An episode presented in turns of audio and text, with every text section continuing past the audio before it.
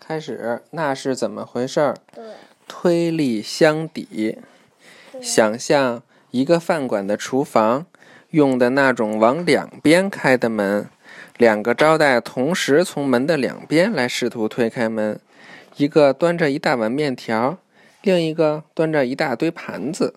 如果他们都用同样大小的力来推门，门不会动。但如果端面条的那位推的不像另一位那么使劲的话，门就会被推开，撞上它，面条会飞向各个方向。这是为什么呢？因为如果一个招待推的比另一个力大，平衡态就消失了，面条也跟着没了。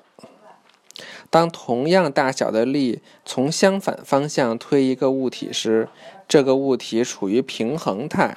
一个处于平衡态的物体是平衡的，除非从某个方向。嗯，待会儿你讲讲。除非从某个方向有一个额外的推动力，要不然这个处于平衡态的物体既不会移动，也不会倒下。一个叫做重力的力，把所有的东西都向下拉，也就是朝着地球的中心拉。每个物体都有自己的重心，那是它可以平衡的点。如果你支撑在物体的重心处，那个物体就是在平衡态。这个是试一试，让大人帮你小心的把一个叉子插进一个小土豆。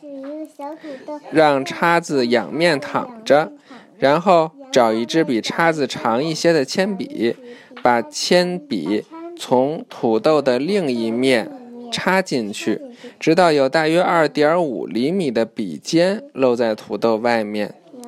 试着让笔尖在桌子边上平衡下来。这时候。叉子是在桌子下面，可以保持平衡，是因为它的重心其实是在笔尖那里。哇，一个你看这一小笔尖就能把这土豆和这叉子都就这么平衡了，在这也不会动了，是吧？好，预习下一课了啊！什么在拖着它们？